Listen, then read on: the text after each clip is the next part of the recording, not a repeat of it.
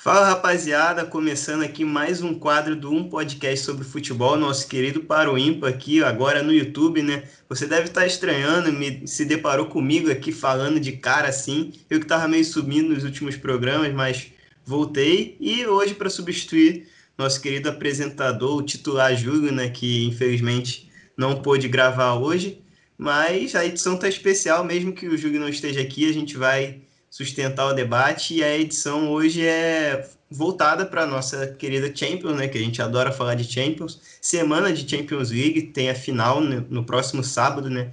Entre Chelsea e Manchester City. Então, nosso programa vai falar muito sobre esse duelo e eu vou especificar um pouquinho sobre isso depois que os nossos colegas se apresentarem. Fala pessoal, fala galera, fala Paulo, fala Nicolas, aqui é o Henrique, né? Henrique Gomes, arroba Henrique Gomes 71 em qualquer rede social. E é isso, né? Não só vamos falar de futebol, que é muito bom, mas vamos falar de Champions, que, pô, sempre bom falar de Champions, né? Fala galera, fala Paulo, Henrique, um salve aí pro Júlio, que não estava aqui, não tá mais aqui hoje, e o Gustavo também, né? É, sou Nicolas Franco, lá do Pautas e Táticas. Isso aí, vamos falar da final da Champions League, último programa antes da grande final, então vamos que vamos que o Paro Ímpar hoje tá diferente. É, e põe diferente nisso, né? A gente costuma fazer dois duelos né, aqui no Paro para dar um tempinho legal. Hoje a gente terá nada mais, nada menos do que 11 duelos aqui. Mas calma lá, não são, não são Paro aleatórios, né? A gente resolveu dissecar o elenco de Chelsea e de Manchester City e fazer o duelo posição por posição para a gente formar a nossa seleção da final, né? Quais peças a gente acha melhor nos dois times. E a gente sabe que ambos os times jogam em sistemas diferentes. O Chelsea já está mais do que consolidado, com três zagueiros. O Manchester City até tem essa variação para três zagueiros, mas não necessariamente parte desse sistema, né? Mas enfim, a gente conversou aqui um pouquinho antes da gravação e resolveu ajustar aí posição por posição para fazer uma comparação que seja que faça sentido, né? Então, ao decorrer do programa, a gente especifica, especifica é, o porquê da gente escolher aquela comparação mas, para começar, acho que não precisa, a gente não precisou nem ajustar muita coisa, porque a gente começa no gol, né? É, Ederson e Mendy. O Mendy que ganha a posição ao decorrer da temporada, mas definitivamente é o titular da posição. É, e aí? A gente começa com essa. Podem dar a opinião de vocês aí. Quer começar? Tanto faz, mano. Se, se quiser. Pô, mano, eu vou, vou falar então. Eu não, acho que vocês talvez tenham até mais coisa para falar ou não. Cara, para mim essa não foi a melhor temporada do Ederson, mas foi uma excelente temporada do Ederson, muito até por conta da zaga que ajudou bastante, né? Ele acabou sendo agora, né, foi premiado como goleiro menos vazado de novo pela segunda temporada seguida. Mas acho que a temporada dele passada foi até melhor. Exatamente. Segunda luva de ouro seguida dele. É, luva de ouro o nome segunda luva de ouro seguida, sim. Mas eu acho que a temporada passada ele foi até melhor, mas isso não significa que essa seja ruim, entendeu? Até porque essa defesa, a zaga dessa temporada foi bem melhor do que a da passada. E o Mendy, acho que ele, ele, ele é uma surpresa melhor para mim, sabe? Ele é um cara que vem, você espera que o Kepa fosse titular, né? Apesar do, do que ele já fez na temporada passada, e acabou que ele virou titular e foi muito bem e me surpreendeu. Dito isso, os dois tão, tão bem, sabe? Eu, é, é, difícil para mim, porque é bem de alto nível, eu diria. Mas acho que eu vou ficar com o Ederson, um pouco de clubismo também. Mas, assim, os dois também, sacou? É, eu também vou no Ederson, cara, porque ele, ele não é um problema para o City. O Mendy veio para o Chelsea para resolver um problema que o Chelsea tinha no gol com o Kepa. Não acho que o Kepa seja um goleiro ruim, péssimo, como muita gente fala e tal, mas as atuações ruins vinham se acumulando, então o Mendy chega para resolver esse problema, toma conta da posição. Hoje ele é uma solução para o Chelsea, mas o Ederson, bom, agora ele pode jogar até com, as, com, os dois prêmios na mão, né? Pode jogar com as duas luvas de ouro na próxima temporada aí, porque, mais uma vez, o goleiro menos vazado do City, apesar dos problemas da defesa que tinha, não dele, Ederson, como goleiro, mas para mim o Ederson é um dos dois, três melhores goleiros da temporada. Apesar de concordar que a temporada passada dele foi melhor, Hoje, como ele não tem tanta disputa como na temporada passada, ele sobe um pouquinho de prateleira em relação aos outros goleiros do mundo. Então, Ederson, bem fácil. É, 2 a 0 Ederson, no meu voto não vai mudar muita coisa, mas de qualquer forma eu também vou no Ederson. É, acho que Mendy e Ederson, por enquanto, são goleiros de prateleiras diferentes, né? É a primeira grande temporada assim que o Mendy se destaca, até por estar num grande clube, né, que é o Chelsea. Acho que ele chega é, tinha mais problemas para resolver do que o Ederson, né? Porque ali era, era uma clara carência do Chelsea. E ele foi bem. É, não acho que é um goleiro cinco estrelas, mas cinco estrelas que eu quero dizer que é um goleiro nota máxima, assim. Mas acho que tem tudo para ser. Para uma temporada de estreia, tá muito bem. Mas o Ederson manteve a constância. É, não sei nem dizer se ele caiu né, em comparação à temporada passada. Acho que o nível tá ali bem próximo. Então, como o Ederson se manteve no geral, é, pelo menos até agora, se mostrou melhor que o Mendy, né? Então vou de Ederson. E já vamos para a segunda comparação aqui, né? É, o Chelsea, como eu disse, joga com três zagueiros. E vamos começar pelo zagueiro que faz a parte da a parte direita da defesa, né? Que é o Aspilicueta. O Aspilicueta chegou a jogar como ala, principalmente contra o Real Madrid nos dois duelos. Mas aqui a comparação ele vai de zagueiro, porque é onde ele atuou em 90% da temporada, até mais. E no Manchester City a gente botou ele para enfrentar o Walker, que é o lateral direito, mas que também faz essa função muito parecida com o do Aspilicueta, nessa variação do Manchester City para sair jogando com três zagueiros. Então, são dois jogadores que fazem praticamente a mesma função. E aí, de que, que vocês vão?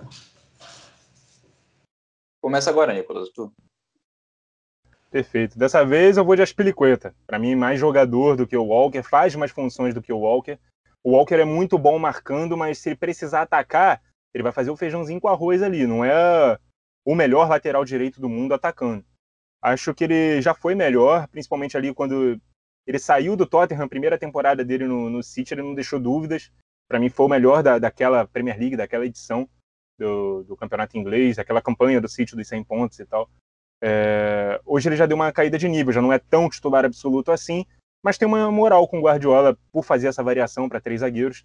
E o Aspilicueta já jogou de lateral esquerdo, é lateral direito, hoje joga na zaga pela direita, pode jogar como ala, é um jogador mais completo e menos questionável, menos contestado, mais unânime dentro do elenco do Chelsea. Então, Aspilicueta. Poxa, aqui ia ter um pouco mais de debate, porque eu também vou de Aspilicueta. Mas assim, eu não, eu não sou muito fã do Walker, não, sabe? Para mim, o Walker é aquele jogador que só corre, entendeu? E faz as outras funções ali, mais ou menos. Só runner. É. Apesar de que, assim, querendo ou não, essa temporada eu acho que o Walker até foi, foi bem, sabe? No, melhor do que nas outras últimas, na minha opinião, sabe? É, ainda assim, como você disse, o Aspilicueta é um pouco mais completo, faz um pouco de tudo ali. E acho que ele, eu gosto bem mais do futebol dele. Eu realmente não sou muito fã do Walker. Para mim, se o, se o Guardiola fala assim, não, vai ser Cancelo e Zinchenko, pronto, resolveu o problema. Mas ele cisma com o Walker, aí não posso fazer nada. Confiança do técnico. É, então vamos para outro 3 a 0 né? Porque, como vocês dois bem disseram, acho que o Aspilicueta faz mais coisas do que o Walker faz melhor, né? A gente viu o Aspilicueta, quando ele se desgruda um pouco dessa linha de zagueiro, acho que ele combate melhor à frente, quando o time precisa marcar mais avançado. Acho que é mais jogador, né? Por completo. Apesar do Walker, para mim, tá fazendo a melhor temporada dele no City desde aquela primeira que o Nicolas citou. Que ele chega bem, realmente. É, se eu não me engano, é a temporada dos 100 pontos do City do Guardiola. Uhum. E desde então a gente ficou com aquela imagem e a gente esperava que ele repetisse, ele não repetiu. Não repete essa temporada, mas já é melhor do que o que ele apresentou nas duas últimas, nas três últimas. Então, mesmo assim, acho que não é, não é o, não dá para comparar com o Aspilicueta ainda. Então eu vou com o zagueiro do Chelsea e a outra, vamos para o outro zagueiro, né? O Chelsea que joga como zagueiro central, o Thiago Silva, e o Rubem Dias é o cara que faz essa função no Manchester City. Cara, vou falar para vocês que essa é uma das brigas mais equilibradas aqui, equilibradas por alto nível, hein? É, acho que eu vou, vou começar essa aqui, já que vocês dois começaram uma cada, minha vez de começar. Cara, eu sou muito fã do Thiago Silva. parece que quando ele vai envelhecendo, a gente pensa, não, o Thiago Silva não vai dar mais, né? Já tá, já tá caindo na carreira, já tá em fase de queda. Mas muito pelo contrário, cara. Na temporada passada, para mim, ele foi um dos melhores zagueiros do mundo. Acho que a, a dupla principal aí não caberia, mas com certeza para mim estaria entre os três, quatro melhores zagueiros do mundo. E esse ano, hum, muita gente fala, ah, campeonato francês, fácil e tal, aí no PSG, mas foi para o Chelsea jogar a Premier League e continua lá em cima o nível dele. Porém, apesar disso, eu vou de Rubem Dias aqui. É, acho que ele chega e supre uma carência, assim como o Mendy fez no Chelsea, o Rubem Dias faz no Manchester City.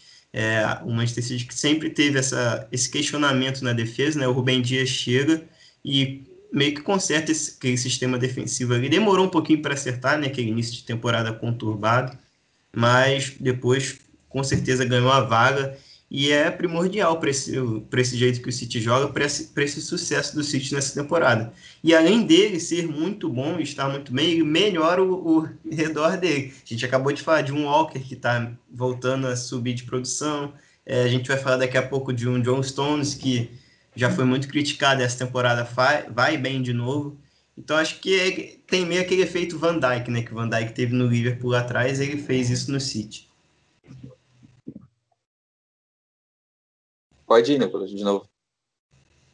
Bom, então, temos um voto por Rubem Dias, então eu vou equilibrar e vou deixar para você, cara. Porque eu vou de Thiago Silva pelo conjunto da obra. Porque os dois fazem temporadas muito boas. Talvez a minha zaga da temporada seja Rubem Dias e Marquinhos do PSG. Mas se eu, se eu fosse colocar um terceiro zagueiro, seria o Thiago Silva. Mas assim, o Chelsea ganhando a Champions, o Thiago Silva vai ter que estar na minha seleção da temporada, não tem como. Até agora ele tá fora ali como o, o primeiro reserva ali. Mas assim, os dois estão fazendo muito grandes temporadas. Os dois chegam para resolver problemas dos seus clubes. O Thiago Silva também tem esse efeito no Chelsea de melhorar, por exemplo, o Rudiger, que é um zagueiro que, pô, quem me acompanha no Pautas e Tática já viu que eu questiono muito o Rudiger. Não gosto do Rudiger. Mas o Thiago Silva fez o nível do Rudiger subir, inclusive, monstruosamente. Resolve um problema do Chelsea. E é mais jogador, né? Apresentou mais na carreira. E também faz uma grande temporada. Então não dá para exaltar só o, a grande temporada que o Rubem Dias faz, que talvez seja um pouco melhor, mas o Thiago Silva é mais jogador. Então, até para representar esse equilíbrio aqui, que se eu fosse dar o 2 a 0 já estaria morto aqui a votação e não representaria o equilíbrio que tem entre esses dois jogadores. Então eu vou de Thiago Silva e vai que é tu, Henrique, para dizer. É, não é, não é confronto para 3 a 0 né? Porque o equilíbrio é muito Exatamente. grande. É. Uhum. Cara, então, eu, eu meio que deixei você ir primeiro, porque eu sabia que você ia dar essa equilibrada, entendeu? E eu falei assim, pô, vamos deixar pelo menos dar, dar aquele suspense, entendeu? Porque assim, uhum. eu também vou de Rubem Dias. Cara, é, é porque eu, você botou o critério carreira como um todo, mas eu vou tentar fazer um meio a meio e considerar um pouco mais a temporada, né? E na temporada, para mim, o Rubem Dias é o melhor zagueiro da temporada, é o melhor zagueiro do mundo. Acho que o que rivalizaria com ele é o Marquinhos, assim como vocês falaram, Rubem Dias e Marquinhos. Também é a minha zaga da temporada, mas eu acho que o Rubem Dias está um pouco à frente por tudo, sabe? Que ele veio fazendo o City, a melhora da defesa absurda que ele fez, é, jogos na Champions, apesar que eu estou falando isso, mas o Marquinhos também fez isso tudo no PSG, né? Só que como o Rubem Dias também fez isso numa Premier League, muito mais competitivo, acho que eu dou um valor a mais. E para mim é o melhor zagueiro dessa temporada, mas assim, Thiago Silva é monstro também. Thiago Silva também ficou alguns jogos sem jogar, né? E se machucou, depois voltou. Então, eu vou considerar o Rubem Dias, assim, duelo de alto nível, mas, pô, acho que dessa vez, nesse momento, é o Rubem Dias. Mas o Thiago Silva tá monstro também, absurdo.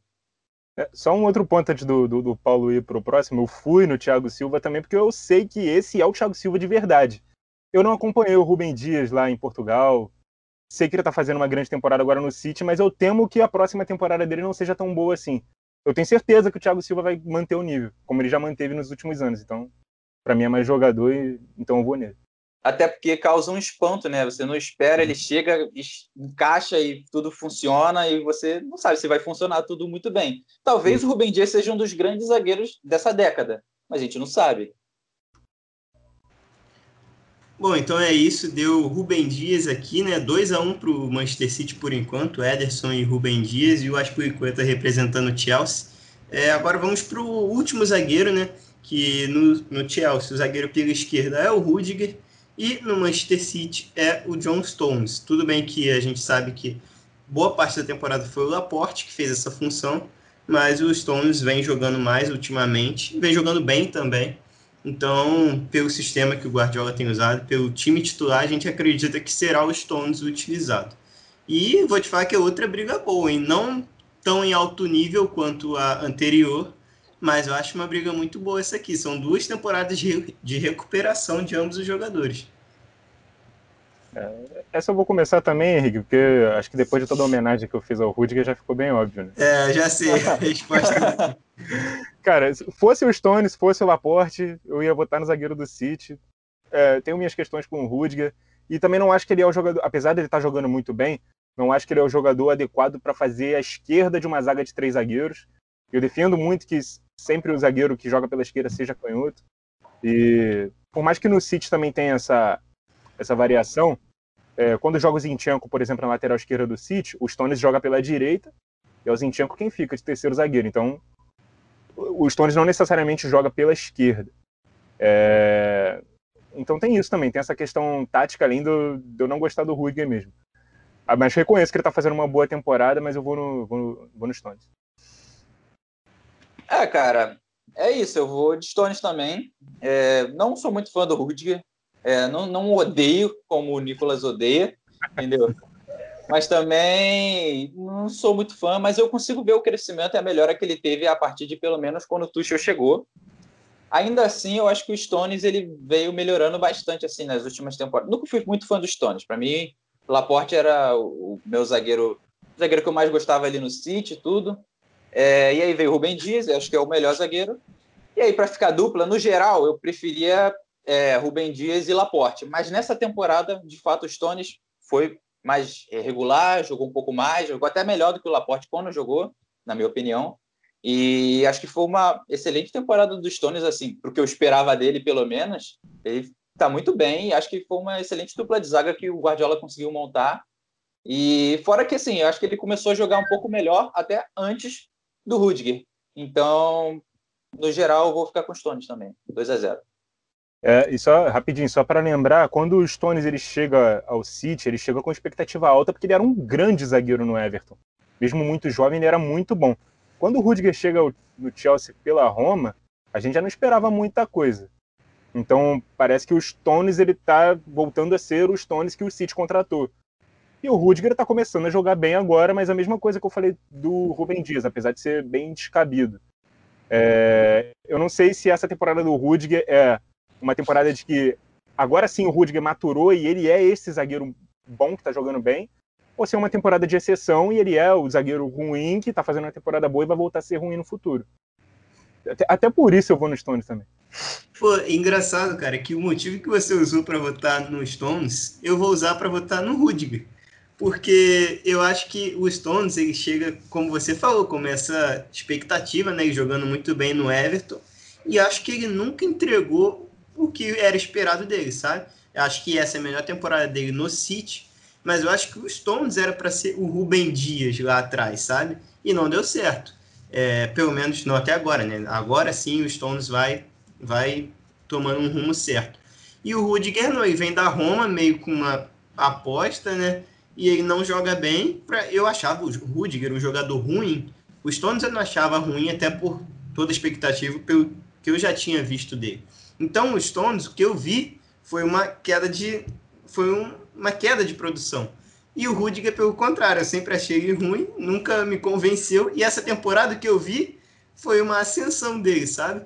Então, até pelo fator surpresa, de eu não esperar o Rudiger jogando essa bola. Temporada passada eu criticava bastante a zaga do Chelsea e o Rudiger era um dos principais. Eu falava, Pô, o Rudiger não sai, né? Caraca, muda o Christensen, muda o Zumar, o Rudiger fica. Mas essa temporada ele tá justificando, tá jogando muito bem. É, então vou de Rudiger, apesar de não fazer diferença aqui, né? Porque foi 2 a 1 um para os Stones. Mas é isso, então vamos para fechamos a zaga, né? Confronto bem equilibrado, bem equilibrado não, 3 a 1, né? 3 a 1 Manchester City até agora. Vamos ver se o Chelsea consegue equilibrar isso nas alas. Vou começar pela ala direita, aqui do Chelsea é o Rhys James. Acho que essa não tem muito para onde fugir, né? Foi o cara que mais jogou mesmo ao decorrer da temporada no Chelsea, nessa posição. E como o Manchester City ele não joga com ala propriamente assim, é, a gente pegou o cara que joga mais aberto pela direita, esse cara mais agudo pelo lado, que é o Marreis, apesar de as características desses dois jogadores serem completamente diferentes por serem times que jogam em sistemas diferentes, foi a adaptação mais próxima que a gente conseguiu fazer. É, então, podem começar aí, Marreis ou Rhys James? Eu gosto do Marreis, então vou votar no Marreis. Tá fazendo uma ótima temporada. É, Olha a, temporada... a hipocrisia aí, ó. Não, cara, eu não sei de onde vocês tiraram que eu critico o Marreis. Entendeu? Quem critica o Marreis é o Nicolas. Todos nós criticamos, todos nós criticamos. É, mas eu sempre fui Tim Marreis, tá? Só queria deixar isso claro. É, eu realmente gosto dele, sabe? E acho que essa temporada dele foi, foi uma crescente em relação à anterior, que é, acho que há duas temporadas atrás, foi de 2019, o Marreis fez uma boa temporada, sim. É, achei ele muito bem. E na última ele fez, sei lá, deu driblinho, fez gol, e é isso. Nessa ele voltou e deu uma melhora bastante, foi decisivo em muitos momentos, seja em Champions, seja em Premier League, sabe? E acho que ele é um, é jogador bom ali, que quebra a defesa, que, que ajuda o time ali. E o James, para mim, é um jogador, sei lá, normal ali, que está no time, que pode ter uma temporada outra boa, mas eu não acho nada de absurdo. Pode até ter, tá jogando bem e tudo, mas, assim, legal. Parabéns, James, mas eu acho uma Reis melhor. É, eu acho, antes do Nicolas falar, eu acho que a comparação foi bem. Bem, é. O Chris James deu azar né, nessa comparação, porque ele cai contra um jogador que desequilibra muito mais jogos do que ele, até por serem funções diferentes, né? E já até falando aqui, esse é meu voto, né? Uma Reis, apesar de já ter criticado bastante ele essa temporada, mas vale ressaltar, a gente criticava muito até foi em janeiro, fevereiro, aquela época que a gente fez uns podcasts, a gente falava pô, naquela época o Guardiola ainda alternava muitos times, mexia, e ele não mexia no Marreis. Então foi essa dúvida que a gente ressaltou aqui. Pô, mexe todo mundo e não mexe o Marreis. Mas parece que depois daquilo ali ele comeu a bola, realmente. De fevereiro para cá, acho que ele subiu muito o nível, é, muito desequilibrante pelo lado do campo, conseguindo abrir o campo muito bem, fazer essa função específica no time do Guardiola. E aqui, para mim, é Marreis também, apesar de entender a boa temporada do Rhys James, mas não me encanta tanto assim. Pois é, vai ser um 3 a 0 para surpresa de alguns, né? Eu vou votar no Marreis sim. E assim, a minha, a minha crítica ao Marreis, ela não é igual a minha crítica ao Rudiger. A minha crítica ao Marreis é porque eu espero muito dele, sabe? Pelo que eu já vi ele jogando. E recentemente, não nos últimos jogos onde ele realmente vem arrebentando, vem jogando muito bem, eu reconheço isso. É, mas é que ele, ele tem uma movimentação, já falei isso algumas vezes, é um pouco limitada demais. A gente já sabe o que ele vai fazer. Ele pega na bola, a gente sabe o que ele vai fazer. Ele é um. Ele, eu falei isso também recentemente. Ele seria um excelente jogador de futsal, sabe? A bola dele é sempre no chão, ele tem um ótimo drible. Mas a gente sabe que ele vai cortar para a perna esquerda e vai finalizar, vai tentar aquele, aquela finalização em diagonal, né? Aquela finalização curvada, aquele chute banana, né? Que muita gente diz. É... E é um atacante, né, cara? Um cara que vai decidir mais jogos do que um, um ala, que é o James, que é um ala bom, promissor. É... Talvez se a comparação dele fosse com outro jogador, talvez fosse com o Walker, né? Se o Chelsea jogasse uma linha de quatro, eu votaria no James. Aí teria mas... briga. É, uhum. talvez fosse com o Walker, eu realmente votaria no James, mas é... com o Marres não, não, não dá, não tem como. Vou botar no Marres. Vai ser 3 a 0 é, pois é, com Marres, com Rhys James, na verdade, não deu, mas e com Tio vai dar? É Tio pulando para outra ala, né? A ala esquerda agora, o Tio assumindo essa função, é, cumprindo as expectativas, né? No início da temporada deu uma oscilada, lembrando que o Marcos Alonso foi titular por um tempo, mas o Tio agora é definitivamente o titular. E do lado do Manchester City, a gente pegou o Zinchenko, que é esse o lateral esquerdo, né? que às vezes é, pode ocupar, pode ser esse cara que dá amplitude também, vai ao fundo, mas como o Nicolas falou, já jogou de fazendo esse terceiro zagueiro, já até foi esse cara que constrói por dentro também, então é um cara multifuncional. E é o cara que vem sendo utilizado ali. É, você deve estar sentindo falta do Cancelo aqui, né? Mas o Cancelo, é, por mais que ele tenha jogado mais em termos de quantidade ao decorrer da temporada, pelo que a gente analisou aqui, a gente acha que o Zinchenko será o titular na final, porque nos últimos jogos, principalmente Champions League, o Zinchenko vem tomando essa posição, até fazendo uma função diferente do Cancelo, Cancelo que geralmente é para ser esse cara esse apoiador pelo centro. O Zinchenko, em algumas vezes, vai muito ao fundo também. É, então, talvez por essa característica diferente, Guardiola tenha optado mais pelo Zinchenko. Então, a comparação aqui é Zinchenko contra Tilo e outra boa comparação, na minha opinião. É uma comparação até difícil, eu realmente não tenho voto ainda. Vou, vou falar algumas coisas aqui e vou esperar o voto do Henrique, né? O, o Zinchenko, ele é diferente do Tio. O Tio é aquele lateral, apoiador, até por jogar como ala, é o cara que vai à linha de fundo o tempo todo, que volta para marcar lateral. O segundo jogo dele contra o Real Madrid, Muito o, bom. o Vinícius Júnior tá fazendo amizade com o chaveiro do, do, do Tio, cara, porque ficou no bolso dele. E, tanto ofensivamente, né, fazendo o Vinícius Júnior correr atrás dele, quanto defensivamente também, né, dando trabalho pro, pro Vinícius Júnior. Então, e o Zinchenko é um cara múltiplo. É um cara que faz bem a função de terceiro zagueiro, joga pelo meio, também ataca bem a linha de fundo. Então eu posso dizer que o Zinchenko é mais completo do que o Tio, mas talvez ele não faça nada tão bem quanto o que o Tio faz bem. Então eu quero até ouvir uh, os argumentos de vocês antes de votar.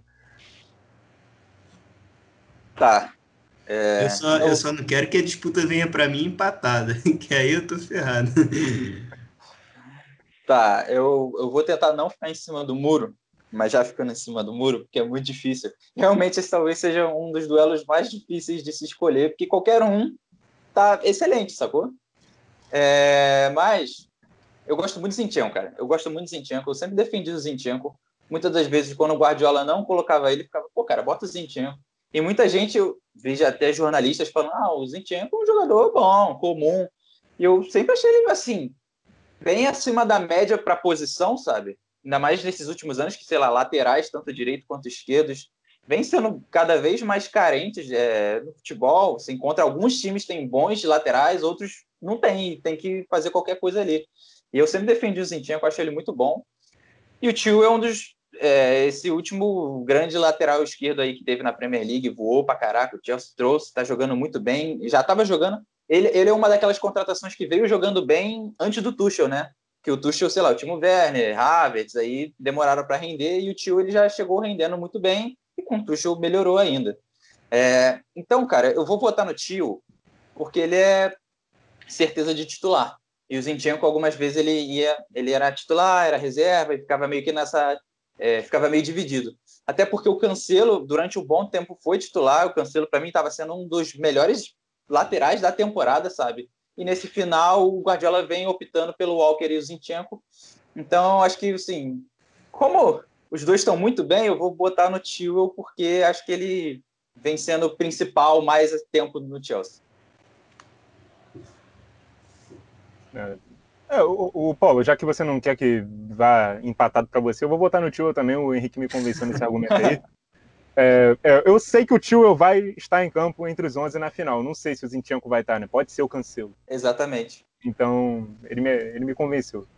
É, eu acho que esse argumento vai ser unânime entre nós, porque é, é, é uma verdade, né? O Zinchenko, por mais que ele esteja muito bem quando necessário, ele nem sempre é utilizado. É, como o Henrique falou, e eu concordo, o Cancelo é um dos melhores laterais da temporada, seja na esquerda ou na direita. Confesso que deu uma queda de produção ali no último mês, talvez nos últimos dois meses, mas é aquilo, tem uma disputa ali. No, no caso do Chelsea, o, como eu disse, o Tio até chegou a perder a posição, mas foi por um período muito curto.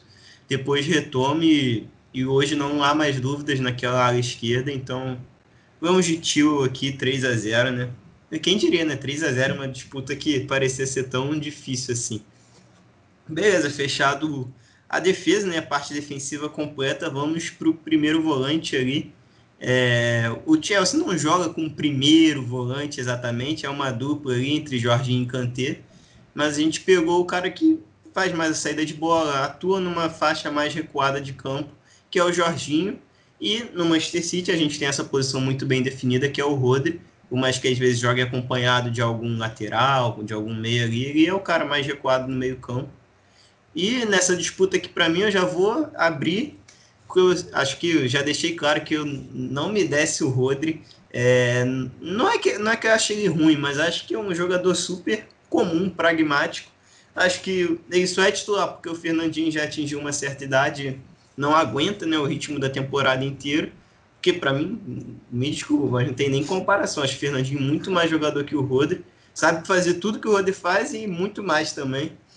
É, então, por conta disso, por ser uma temporada muito boa do Jorginho, uma temporada de recuperação, às vezes o, o meio do Chelsea foi muito alternado né, entre Jorginho e Kovacic, Jorginho e Kanté, mas o Jorginho era talvez tenha sido o que mais atuou nesse meio campo por conta desse bom nível. Um, um cara que ajuda muito o Chelsea a fazer essa saída de bola, às vezes quando o Chelsea é pressionado, principalmente com o Thomas Tuchel, melhorou muito isso, essa saída de bola. Chelsea foge de pressão muito bem e tem isso simbolizado no Jorginho, então vou com um meio campista italiano. É, eu não vou me alongar, não, pô. Vou de Jorginho. Assim como o Paulo falou, o Rodri é um cara que. Pô, cara, assim, é bom. Bom, mas eu não sei o que, se o, a expectativa que o Guardiola tinha que ele fosse cumprir, que fosse o cara de chegar e fazer acontecer. Para mim, ele tá ali e é bom. É como o Paulo falou, para mim o Fernandinho é muito, assim, muito melhor. Só que eu queria dar um pouco mais da minha não que a minha vitalidade ajudar alguma coisa, mas dar um pouquinho para o Fernandinho falar, Fernandinho, para você aguentar os 90 minutos de cada jogo da temporada. Porque é bom ver o Fernandinho jogar. E você vê que ele faz uma diferença, que ele, é, ele realmente é bom. E o Rodri estando em campo ou não, cara, muitas das vezes eu, sei lá, cara, eu vejo que o conjunto inteiro funciona tão bem que o Rodri ele não, não atrapalha. Não que ele ajude, mas não atrapalha, entendeu? E tá ali. Então, assim. Ah, cara, eu, eu acho ele superestimado, sabe? Eu acho ele superestimado. Não acho ele ruim, mas não acho ele isso tudo. Não acho, ele, não acho que ele é um jogador para titular no City. Só que o Guardiola acha, então. E tá funcionando, né? Querendo ou não. Mas na assim, final, assim, eu... vocês acham que o Rodri joga? Porque no último jogo, na Champions, né, contra o PSG, foi o Fernandinho. E pelo que a gente falou aqui, por o Fernandinho ser mais jogador, talvez tenha uma chance ou não. É, a gente botou o Rodri porque na teoria, na teoria não, né? O Rodri ele é o jogador titular do Guardiola, como você disse do Fernandinho, não vai aguentar todos os jogos, mas eu espero que seja o Fernandinho. Ah, eu acho que o Rodri vai jogar, vai jogar. O Fernandinho, acho que jogou, não por aquela brincadeira que o Guardiola fez, que era o aniversário dele naquele dia, por isso que ele estava dando presente. Mas por questão de estratégia, o Fernandinho marca mais do que o Rodri. O Rodri é aquele cara do primeiro passe e não muito do primeiro bote. Eu entendo a titularidade dele porque é um cara que dá o passe limpo. Ele lembra um pouco o Busquets, né? Biotipo e tal, o jeito que joga. É, e entra um pouco mais na área também, né? Faz gol de cabeça e tal. O Jorginho é um jogador um pouco mais refinado. O Jorginho é aquele cara que joga com a cabeça erguida. É quase que um armador que joga mais recuado dentro do, do Chelsea. Casa muito bem numa dupla com o Kanté ali, porque ele é um cara que joga um pouco mais paradão e o Kanté corre o campo todo para ele. Então, casa muito bem essa dupla. É, vou no Jorginho, até porque acho mais completo. Não, só quis defender o Rodri, que às vezes parece que. Porque a gente não, não tá certo. Tá não, certo, tá certo. Parece que porque a gente não votou no Rodri, a gente não gosta dele, é um jogador ruim. Não é, é um jogador comum. Vou concordar com vocês que é um jogador comum, mas importante dentro do sistema do City. É, vou no Jorginho, porque o cara bate, é o, é o cobrador oficial de pênalti. É, na hora de cruzar a bola para a área ali numa falta mais lateral é ele, saída de bola é ele, ah, o Jorginho é sinistro, mano. E o Neto se indignou porque o Tite não chamou ele para a seleção. É duro, né? Jorginho naturalizado italiano não tem como, né, gente? Enfim, agora deu Jorginho aqui, né? Já até perdi a conta de quantos jogadores de cada time ganharam. É, foi, por enquanto, tá Ederson, é, Aspilicueta, Aspilicueta Rubem Dias, Rubem Stones, Dias. É, Tio e Jorginho. 3x3 então, né? Foi isso? Contei é. certo? É isso. 3x3, bem equilibrado. E falando em equilíbrio, acho que a gente vai agora para o confronto, na minha opinião, mais equilibrado desse, desse parômpa gigante aqui, desses duelos. Que é Kanté, é esse outro homem de meio campo do Chelsea, contra Gundogan, que é esse outro cara do Manchester City, Gundogan que sai mais, a gente viu o Kanté também saindo mais essa temporada, participando mais das construções no terço final. E o Gundogan é, tem feito muito isso e está mais explícito por conta dos diversos gols que ele fez na temporada. Mas, caraca, é muito difícil essa aqui. Quem quer começar aí? Ah, eu posso começar então, cara. É difícil, é muito difícil, até porque são jogadores com características completamente diferentes. O Gundogan é um cara de mais entrada na área, Kanté é um cara que marca mais no meio campo. É, partindo daquele imaginário de seleção da temporada, o Gundogan tá na minha com certeza. O Kanté eu não sei, acho que não. Porque o Kanté chegou a perder a vaga para o Kovacic, né? Por lesão, por opção, por mexer é, é, é, fazer uma rotação ali no elenco. Né? O Kanté entrava nessa rotação, não era um cara titular absoluto como o Jorginho era. É, então, vou no Gundogan com muita dor no coração, porque eu sou muito fã do Caraca, Kanté. fui surpreendido. Vou no Gundogan com muita dor no coração mesmo. Porque é o maior fã do Kanté que eu conheço, até raspou o cabelo aí para ficar parecido com o Kanté. cara, mano, não tem como não amar o Kanté, cara. Kanté é sensacional. É, pô. Não, e, eu afirmo, Kanté é titular de qualquer time do mundo. Kanté, a função dele é única no mundo. Não tem outro que faz o que o Kanté faz. Vou botar no Gundogan pela temporada do Gundogan. Quer ir, Paulo? Quer que eu vá? Pode ir. Cara, então, é, é, o que o Nicolas falou, né? Se, for, se você for olhar para a temporada, pô, cara, vocês sabem que eu sou um crítico do Gundogan há um bom tempo, né? o Gundogan para você é o Rudiger para mim. Só que assim, é, é, eu tenho que admitir que assim, o Gundogan essa temporada ele fez um absurdo, assim, jogou um absurdo, é um dos melhores volantes da temporada. Pode estar, se tivesse que montar uma seleção da temporada, acho que ele pode estar na seleção da temporada. Eu pensaria um pouco, porque, por exemplo, eu gostei muito da temporada do Kimmich, para mim, Kimmich e Goretzka, que dupla absurda mas acho que dá para botar o Gundogan, mas eu não botaria o Kanté. Só que nesses últimos jogos, eu acho que o Kanté está melhor do que o Gundogan. O Gundogan teve uma época ali no início de, de, de 2021 que ele foi voando, meteu gol todo jogo. Gol, assistência, absurdo. Na ausência do De Bruyne, ele foi a principal figura do City. Exatamente, entendeu? E aí, você, caraca, o Gundogan tá absurdo e depois ele foi voltando a, um, a não fazer tantos gols, mas ainda tendo ainda jogando muito bem. E o Kanté, sei lá, cara, começou a ser aquele cara que faz, faz clone dele mesmo em campo. Você tá vendo? Você sai do Kanté, você corre e tem um Kanté te marcando. Você, é, cara, como assim? em campo, cara. É, Pô, entendeu? do Kanté, não. É não fica elogiando muito ele não, que eu vou, vou mudar meu voto. entendeu? Só que... Pô, cara, eu, eu, vou, eu vou olhar para a temporada e vou ter que votar no Gundogan. Apesar de que eu acho que para esse jogo para a final, eu acho que o Kanté vem melhor, porque ele vem numa sequência melhor. Tanto que nesses últimos jogos de Champions, ele foi melhor de seis jogos e foi melhor em três. Então, pô, Kanté é absurdo, sabe? Ele é o volante. Então, pô, Kanté é monstro, sabe? Eu também tô quase trocando voto, mas eu vou de Gundogan, que a temporada do Gundogan como todo foi, pô, muito alto nível, para calar minha boca. Já que vocês quase trocaram, eu vou, vou votar no Kanté por vocês aí. Obrigado, é. cara. Gostei mais do seu voto do que do meu. Cara, é, vocês falaram muito de seleção da temporada e eu fiquei pensando assim, eu não parei para ver a minha seleção, até porque eu tô esperando a Euro acontecer, né? Porque, sei lá, né? A gente pode ter uma coisa completamente diferente depois da Euro. Mas no momento, eu não sei, sinceramente. Não sei nem se estaria um, se estariam os dois se não estaria nenhum, porque a gente tem meio-campistas fazendo temporadas muito boas, como Casemiro, Kimmich, Tony Kroos, Bruno Fernandes, então é muita vaga ali para um sistema, para um setor que não, não abrange tantas vagas, né? Então não sei se algum dos dois estaria na minha seleção.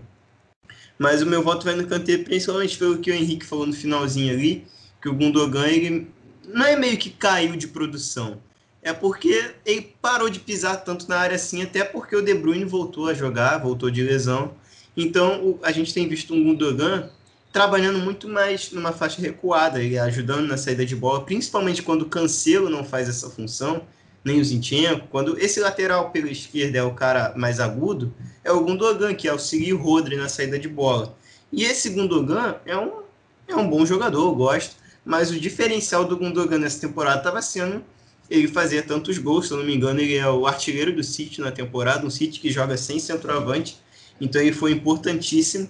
Entendo tudo isso, mas por não ser exatamente esse Gundogan no momento, e o Kanté estar. Entendo que o Kanté nem foi titular, acho que o início de temporada do Kanté oscila muito, mas de janeiro para cá, do Tuchel para cá, né, que é a grande virada de chave do Chelsea.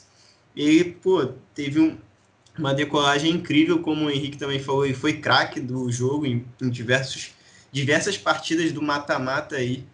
Então, eu vou de Kanté, é, mas é uma briga muito boa, tanto é que o Gundogan venceu, né? Mas foi 2 a 1 um. Então é isso, vamos agora pro. Querem é... falar mais alguma coisa ou não? Eu só queria dizer que o Henrique do passado deve estar enojado comigo agora, votando no Gundogan, mas é a realidade. O cara me convenceu. É, não tem como. E, e eu tô querendo burlar o sistema aqui e trocar o Marres pelo Kanté.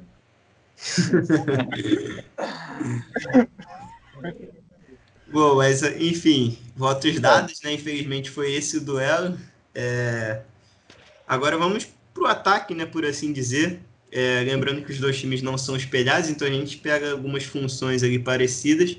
Aqui a gente pegou o Mason Mount e contra o Bernardo Silva do Manchester City. Bernardo Silva que é esse cara que ora é, é aquele falso 9, mas ora atua um pouquinho mais recuado também, ora atua junto do De Bruyne como essa dupla de falsos atacantes. E é uma faixa parecida mesmo. O Mount é um atacante, mas que volta para construir também. A gente já viu o Bernardo Silva voltar para construir várias vezes. É, então é essa comparação. Já vou dar meu voto aqui. Eu vou de Mason Mount. É, eu até ia falar isso quando eu estava votando a favor do Kanté, e acabei esquecendo, mas vou falar agora que é oportuno, porque o Mason Mount foi até eleito recentemente o melhor jogador da temporada do Chelsea.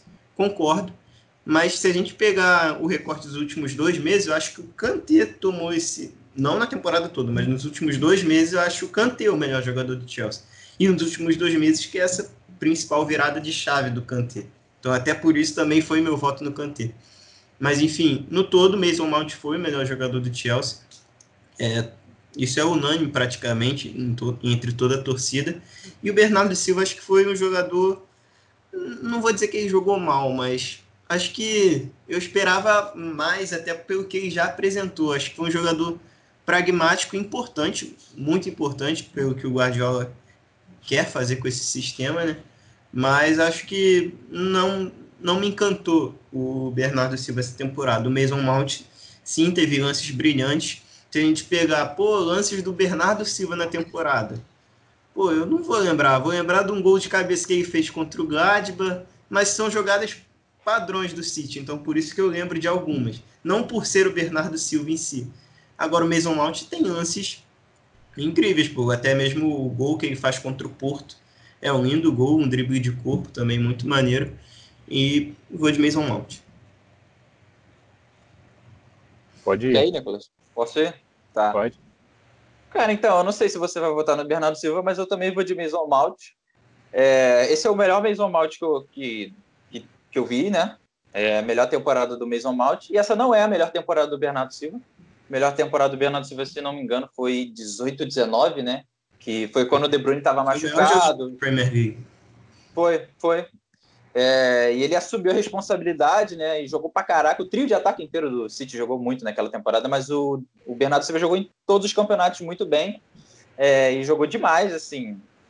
E é que ele é o melhor Bernardo Silva. E a expectativa que eu tenho, querendo ou não, é que ele chegue próximo daquilo e esse não chegou. Eu acho até que esse Bernardo Silva dessa temporada talvez seja até melhor que o da passada, que era aquela temporada. Ele jogou muito na 19, aí na 20 já não foi tanto, e nessa talvez ele dê uma melhorada de novo. Eu acho Agora, que, tipo, só te interrompendo, acho que pelo Bernardo ser tão bom, acho que ele acaba sendo prejudicado nisso, porque ele sabe fazer o que o Guardiola quer nessa atual função, mas esse não é o melhor Bernardo. O melhor Bernardo é aquele vindo um pouquinho de trás, seja construindo lá atrás do meio campo, ou então a gente já viu diversas vezes ele jogando pela ponta direita, aquele cara que desequilibra também. Então esse é o melhor Bernardo. Só que por ele ser esse cara capaz do drible individual, capaz da organização, de, de pensamento rápido, tomada de decisão muito boa, e também pode fazer muito bem isso que o Guardiola quer, mas acaba tirando o potencial máximo dele, na minha opinião. Uhum. É, eu, eu, concordo, tendo a concordar com você. É... Só, que, é, só que é aquela coisa, o Mason Mount ele surpreendeu. O Bernardo Silva não surpreendeu. Ele fez bem, parabéns, Bernardo Silva, tem que ser titular, tá jogando bem, tá jogando muito até. Mas o Mason Mount, cara, ele muitas das vezes o Chelsea. Porque o Mason Mount, ele vem jogando desde esse, dessa melhora do Chelsea até antes. Ele já era o destaque antes do Tuchel, entendeu? E ele continuou sendo destaque depois. Claro, como você disse, nesses últimos dois meses veio sendo Kanté, que até porque o Kanté tem cinco Kantés em campo. É difícil ele não ser o melhor. Agora o Mason, o Mason Mount é um só.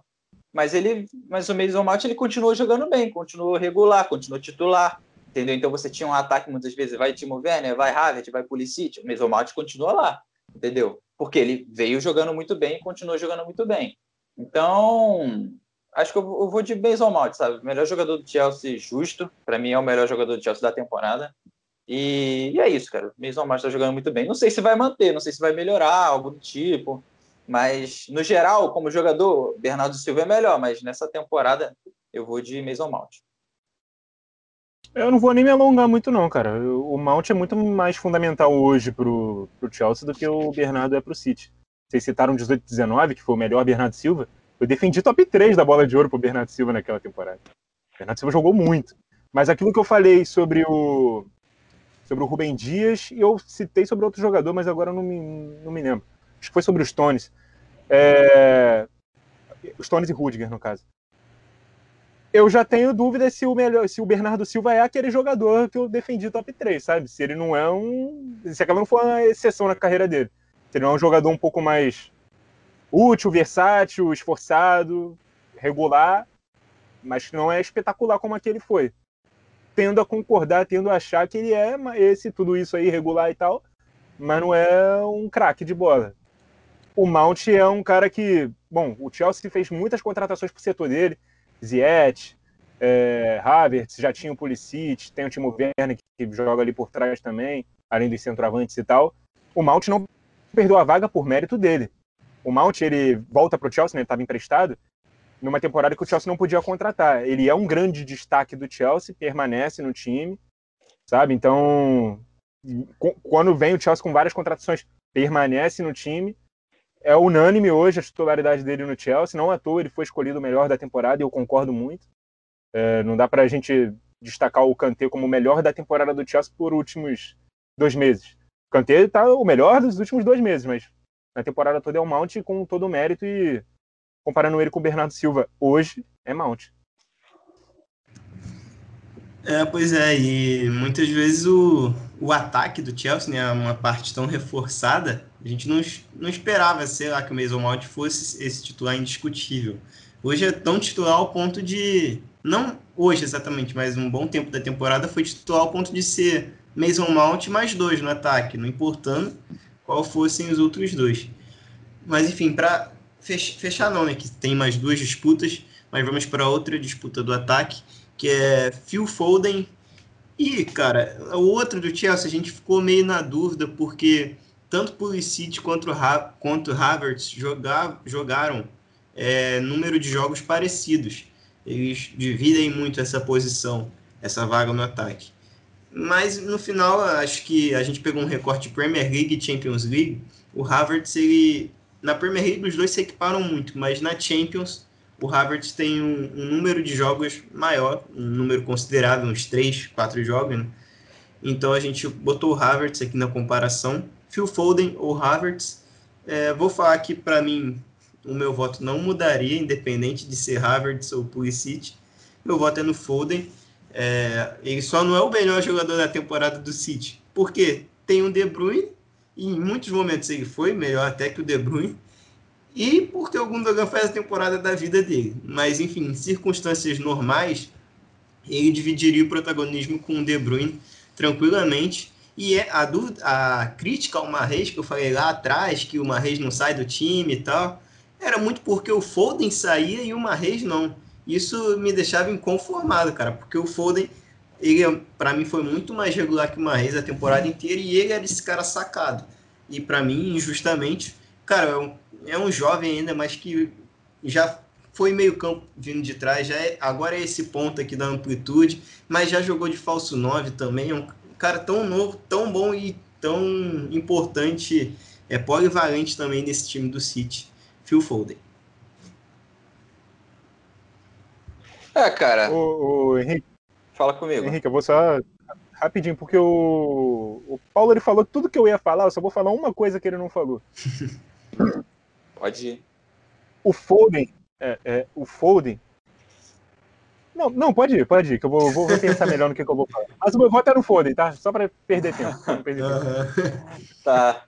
É, eu só vou acrescentar que o Paulo falou que o Foden foi um dos melhores jogadores de City. Eu ainda coloco o Rubem Dias antes é, assim, acima do Foden na temporada. Acho que o Ruben Dias foi muito mais, ele foi mais importante até porque o City precisava, entendeu? É, ficaria Rubem Dias, De Bruyne e, e Gundogan os três melhores do City nessa temporada para mim. E o Foden seria esse quarto é, melhor jogador.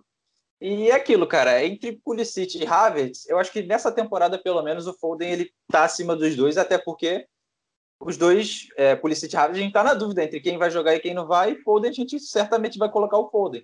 É Caraca, o maior fã do Pulisic no Brasil votando contra calma, o Pulisic. Calma, calma, eu vou defender o Pulisic daqui a pouco, peraí. Só que assim como você, é, para mim o voto é no Foden. Só que se fosse o ha Foden Havertz, seria essa diferença aqui. Foden Havertz. Se fosse Pulisic, já seria aqui, ó.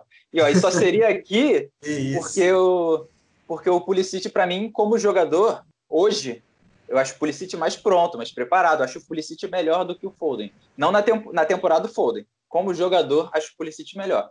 Só que, cara, o Pulisic se machucou, ficou um tempo fora para voltar a engrenar e pegar ritmo. E nisso teve várias trocas no ataque, tanto que a gente está falando entre Havertz e Pulisic. Mas se fosse o Pulisic em alto nível, para mim acho que seria ele. Só que nessa temporada, como meu critério está sendo a temporada, a temporada do Foden é melhor e eu vou votar no Foden em 2 a 0 Quer dizer, 3 a 0 né? E agora o Nicolas vai dar a explicação dele. É, 3 a 0 é, eu, eu, eu, pedi um tempinho porque talvez seja assustador demais o que eu vou falar. Eu Ixi, cheguei a meu Deus. Lá vem, lá vem, bomba. Porque, mano, para mim o Foden, ele é o cara mais decisivo do City na temporada, mais que o De Bruyne. De Bruyne é o craque do time, o craque do time, o diferenciado, o melhor jogador do time. Na temporada, cara, toda vez que o Foden jogou, seja saindo do banco, seja como titular, fazendo qualquer função, sempre acontecia alguma coisa assim que é, era o Foden, cara. Que a capa do jornal tem que ser o Foden, sabe? Que quem decidiu o jogo foi o Foden. Os dois jogos contra o Borussia foi assim. É, ele dá o passe para o segundo gol do Marres no, contra, o, contra o PSG. Ele é um cara muito diferente, o Foden ele vai ser um craque de bola, com certeza. Ele, ele, é um cara que eu tenho certeza que não vai flopar. Se flopar, vocês podem me cobrar, mas eu acho que não vai flopar. O Foden é muito bom jogador. E, Foden tipo, é Foden, pô. É, exatamente. e a comparação dele, cara, tanto com o Pulisic quanto com o Havertz, é porque a expectativa dos dois, lá no futebol alemão, o Havertz no Leverkusen e o Pulisic no Borussia, era a mesma. Eles serem grandes jogadores, assim, no futuro. E o Foden nunca foi muito assim no City, porque ele demorou para ter essa sequência, sabe? Mas ele sempre mereceu muito essa sequência. E, tipo, o Paulo foi perfeito quando ele falou. A crítica que a gente tinha ao Marres era: cara, todo mundo sai do time, todo mundo tem essa, essa troca lá no, no, no City, joga Bernardo na ponta, joga o Sterling. Sabe, o Foden fica ali, ele sempre era o reserva e tal. Quando ele era titular era porque alguém tava machucado. E ele jogava muito. Mesmo quando alguém tava machucado, ele jogava muito. Aí alguém que tava machucado entrava no time e o Foden saía. E eu ficava muito puto, cara, porque o Foden é, muito bom jogador. E agora que ele é, que ele é titular inquestionável, eu tô com orgulho de, de pai do Foden, sabe? Eu, eu, eu, sempre falei muito bem dele. Então, cara, eu queria muito fazer essa homenagem a ele, mas eu sabia que era ser muito assustador falar isso bem no meio do comentário e eu ia falar tudo que o Paulo disse, tudo, tudo, tudo. Ele só não, não foi tão incisivo assim nesse, nesse último elogio. Uhum. É, é Foden, sensacional. E outra coisa, tu falou bem, os dois jogadores do Chelsea chegam com status já, né, de grandes craques que podem ser titular. O Foden, ele fura fila, né? Porque o City tem muitas opções no ataque, é Bernardo Silva, De Bruyne agora, Marreis, é, o Ferran Torres ele é contratado como uma possível joia, né? Ainda tem o Gabriel Jesus, Agüero e o Foden vai ali, por mais que tenha demorado, mas ele enfim conseguiu a sua vaga.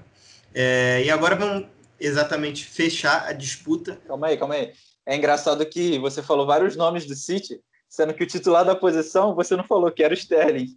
É. Você pulou ele. e a gente sabe é, como é que é o Sterling, né? Fazer o quê? É... é nome até acabei esquecendo. Só, só uma, uma, outra coisa também. O Nicolas falou né, que o Foden não estava tendo esse destaque absurdo que muita gente dava para vários outros jogadores jovens não estava dando para o Foden. É, isso meio que tipo, o Sancho ia ser a mesma coisa, né? Se ele esperasse também, talvez não tivesse grande destaque, mas ele falou: não, eu quero jogar, eu quero sair, e acabou ganhando destaque no Borussia. Talvez se o Foden tivesse saído antes, a gente já teria ouvido falar.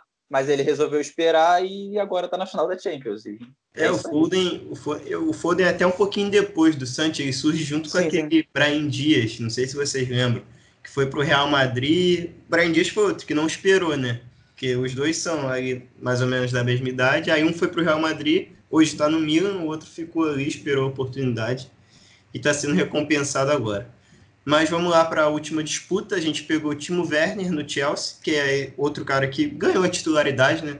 Eu disse que por muito tempo, é, às vezes ele saía, mas foi o cara que mais jogou ali no ataque ao lado do Mount.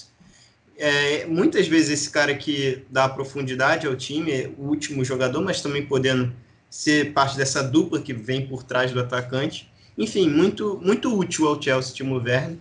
E o outro é o craque Kevin De Bruyne, é o melhor jogador do Manchester City. Não nessa temporada, enfim, mas o melhor jogador no geral. É esse cara que muitas vezes é o cara mais adiantado, mas que parte da referência para trás. Por isso a gente deixou o De Bruyne por último aqui, porque na escalação lá ele é o último nomezinho que aparece muitas das vezes. Então, para mim, acho que não tem disputa, mas vocês podem falar. É, você falou assim, não, a gente. Tá, você tava falando. Quando a gente tava no Bernardo Civil Motos, falou, não, ainda tem mais duas disputas. Eu fiquei, então, cara, só tem mais uma disputa. E depois é poupar tempo. É De Bruyne. E assim, eu já critiquei muito. Não, o, você não Werner, me surpreende falar isso, né? É. Você vai cuspir no Werner agora. o Júlio tinha que estar tá aqui, cara, para alguém defender o Werner. Não, não, o, Júlio, o Júlio ia ficar 10 minutos defendendo o Werner e no, falar, ia, e no final ia botar no De Bruyne. Então, eu não vou nem ficar falando muito do Werner, não, tá? Eu acho que o Werner, nas próximas temporadas, ele vai entregar. Acho que é uma temporada de adaptação, ele ainda tá chegando, tá demorando, tá errando muitos dos gols deles, mas ainda vai acertar. É, ah, função tática, ele corre, ele busca, pô, bacana. Mas ainda acho que tá longe de ser o melhor Werner, e... mas acho que ele vai melhorar. Só que ainda não tá no, no nível que eu queria que tivesse. É, mas vai melhorar. Dito isso, vou votar no De Bruyne, que é o craque do City, um dos melhores jogadores do mundo. Ponto. Pois é, acho que são poucos os jogadores. Poucos não, né? Quase nenhum. Jogador que, em comparação ao De Bruyne, a gente não votaria no De Bruyne nessa temporada. É, tô tentando pensar em algumas. Quase nenhum mesmo, realmente. Para mim, De Bruyne é o bola de ouro da temporada, inclusive. Claro, vai ter Euro, vai ter a própria final da Champions e tal. Ah, mas é o melhor jogador e. Eu só tenho medo de ter me enganado com o Werner lá no Leipzig, cara, porque quando ele surge, ele tem os mesmos problemas de perder gol, tá? Mas ele faz uhum. muitos gols também. Mas ele também tinha esses problemas. Mas ele é um jogador versátil, ele não é só centroavante, não é só ponta, joga de segundo atacante também. É um cara importante pro time, mas o atacante, quando chega, inclusive, com a, com a moral que ele chegou, né, com a expectativa que ele gerou e tal, de ser um dos próximos grandes atacantes do futebol mundial, Aí ele chega na Premier League perdendo um gol pra caramba, e pouca gente via ele no Leipzig, as pessoas se assustam. Fala, porra, é esse atacante aí que todo geral falava? Que tá vindo pro Chelsea agora para arrebentar e tá perdendo um monte de gol? Mas assim, quem, quem via ele no Leipzig, viu o mesmo jogador. Tão importante quanto e com os mesmos defeitos. Eu só não sei se, se eu, eu passava um pouco de pano para ele porque estava no Leipzig ou se ele vai engrenar, vai melhorar. Também é um jogador jovem, não é tão um garoto assim, tá na idade já de estar maduro, mas acredito que ele ainda vai melhorar bastante. Mas eu tenho um pouco esse medo assim de ter me enganado com ele, de ser um, um cara que vai flopar. Mas tô, tô, tô falando aqui, não tô nem comparando os jogadores, só tô falando um pouco de um, um pouco de outro. De Bruyne é o craque do City, é o, é o melhor jogador da temporada. É De Bruyne. É, eu acho que eu, eu, acho que se o Werner ficar assim pelo resto da, da, carreira, não vai ser um flop. Talvez pela expectativa. Mas não é longe de ser um jogador ruim, uma carreira que deu errado. Pelo contrário, ele é muito bom. É muito bom, talvez também não. Mas ele é muito importante pro, pro Chelsea. Eu também não sei se ele vai ter esse último passo de evolução. Pra, pelo menos até agora me parece que esse é o Werner, sabe? É... Mas enfim, meu voto é no De Bruyne, não tem disputa, e tipo, não é nem menosprezando o Werner, é pelo contrário, é exaltando o De Bruyne. Né? Porque, para você ver, o Werner é o cara que mais participa em gols de um finalista de Champions, e mesmo assim não tem comparação com o De Bruyne aqui, que dispensa comentários, né? Mesmo ficando por volta de um mês, se eu não me engano, lesionado, voltou sem sentir a lesão, praticamente. Para mim, os dois duelos dele contra o Borussia Dortmund são, pô, espetáculo, por mais que o Foden tenha ido muito bem, mas principalmente no jogo da volta, para mim, o De Bruyne muito bem, muito bem, uma das melhores atuações dele para mim na, na temporada dele mesmo. É, e é isso. Fechamos então com o De Bruyne. É, alguém tem a conta aí para ver o placar? Quanto ficou? Alguém anotou? Eu só queria falar rapidinho aqui sobre o, o Werner. É, fala, função... fala aí enquanto o Henrique vai anotando aí. Beleza. É, a função dele, tática do, no, no, Chelsea, pode mudar de acordo se vai jogar o Havertz ou o Pulisic. Se for Pulisic, ele é o centroavante. Se for o Havertz, o Havertz possivelmente vai ser o falso 9, ele vai partir ali mais do lado esquerdo. Então, é, mostra a importância que ele tem, que é um cara que pode ser usado em diferentes contextos, com diferentes companhias. É, ele só tem esse problema mesmo, que às vezes a gente espera um pouco mais dele, né? Devia ter um número de gols maior por toda a expectativa que gerou, por tudo que custou, mas é um bom jogador, cara. Só precisa de começar a acertar um pouco mais a rede. Exatamente. E agora o Henrique foi embora, mas já voltou. Opa, voltou com os números, Henrique? Voltei. É, me ligaram, e aí o é. telefone parou aqui. Cara, deu 7 a 4 Pro Vocês City? esperavam 7 a 4 pro City. É, a seleção ficou, se for montar na seleção, né? Ficou Ederson, Explicueta, Rubem Dias, Stones, Chilwell, Jorginho, Gundogan, Marreis, Foden, Mason Mount e De Bruyne. Tá bom para vocês? É, acho que não teve nenhum absurdo, não. Acho que eu só fui contrariado em um voto, se eu não me engano, que foi o do Kanté. Mas. Não é, é, é o Gundogan, né? Como a gente falou, é a melhor temporada dele, então tá é. super plausível também. Acho que ficou justo. Como a gente sabe, é, o City tem valores individuais melhores, mas o coletivo do Chelsea atingiu um nível tão bom quanto o do City, talvez. É... E já falando desse coletivo, vou partir para a parte final do nosso programa. É... Falar bem rápido mesmo um palpite para a final, já que é para o ímpar, a gente escolhe Chelsea ou Manchester City, o vencedor da Champions League. E hoje eu quero que vocês falem resultado também. Vamos, vamos quebrar a cara, botar a cara a tapa. É... Mas eu vou começar para facilitar vocês, até para complementar meu último pensamento. Por mais que o City tenha os valores individuais melhores, e para mim seja o melhor time da temporada, o melhor coletivo também, o Chelsea evoluiu tanto que chega a bater de frente com esse melhor coletivo da temporada, que é o do City. E para mim é um, é um sistema de jogo que dificulta muito o Manchester City. Então, por isso, é, nem eu acredito que eu vou falar isso, mas beleza. Eu vou de 1 a 0 Chelsea na final para mim, porque finais não tem muitos gols, pelo menos as últimas não tem sido assim. É aquele jogo muito mais apertado do que bem jogado. E como o time do City joga melhor, talvez nesse jogo nervoso não vai ser a qualidade que vai se sobressair. Talvez aquele coletivo, o Chelsea sendo meio que um antídoto para esse time do Guardiola, funcione melhor. Eu vou nessa linha de pensamento 1 a 0 Chelsea. Ousadia, né? É, ousadia mesmo. Quer ir, Nicolas? Eu posso ir? Pode ir, mano. Cara, eu vou ser simples. Eu vou, vou tentar acreditar no melhor time da temporada. Eu vou de City. Acho que vai ser 2 a 1 um para o City. É, não, não, não, assim, existe a possibilidade muito grande de Chelsea ganhar, como o Paulo falou, né? É um time que bate de frente. O Chelsea, ele, ele fez contratações para Champions. Ele, ele montou o time para Champions, só que não deu certo. Aí veio o Tuchel e o Tuchel falou assim: "Não, vai dar certo sim, pô. Vou organizar tudo. Se dá uma olhada". E aí a gente vendo aquele Chelsea que todo jogo era muito chato. Ele foi melhorando, melhorando, melhorando. Os jogos, na maioria das vezes, continuaram muito chatos, mas, mas eram bons resultados e você viu uma melhora. O Chelsea contra o Porto era um Chelsea. O Chelsea contra o Real Madrid era outro Chelsea. Você viu, viu que ele foi melhorando conforme foi passando. E esse Chelsea da final bate de frente com o City, que era um time que está há muito tempo sendo melhor. E o Chelsea só foi melhorando, melhorando até chegar aqui. Então, méritos muito grandes para o Chelsea, mas eu acho que é justo demais o City ser recompensado ganhando a Champions, porque, pô, cara, foi o melhor time da temporada, mas final a final tudo pode acontecer. Mas acho que vai ser 2 a 1 um para o City, porque vai ser aquele jogo pegado. É, o meu palpite não é só no que eu acredito, mas também na torcida. Eu sou muito fã do Guardiola. Então vou votar no City também. Agora, palpitar um placar, mano. É, é, difícil, é complicado, porque o Chelsea é um time que eu enxergo tomando poucos gols. Como o Paulo disse, é um time que encaixa muito bem com, com, com o estilo de jogo do City. A gente teve dois confrontos né, entre Chelsea do Tuchel já contra o, o City, mas o City não estava usando a força máxima, não estava usando esse sistema sem centroavante, sempre estava com um cara ali.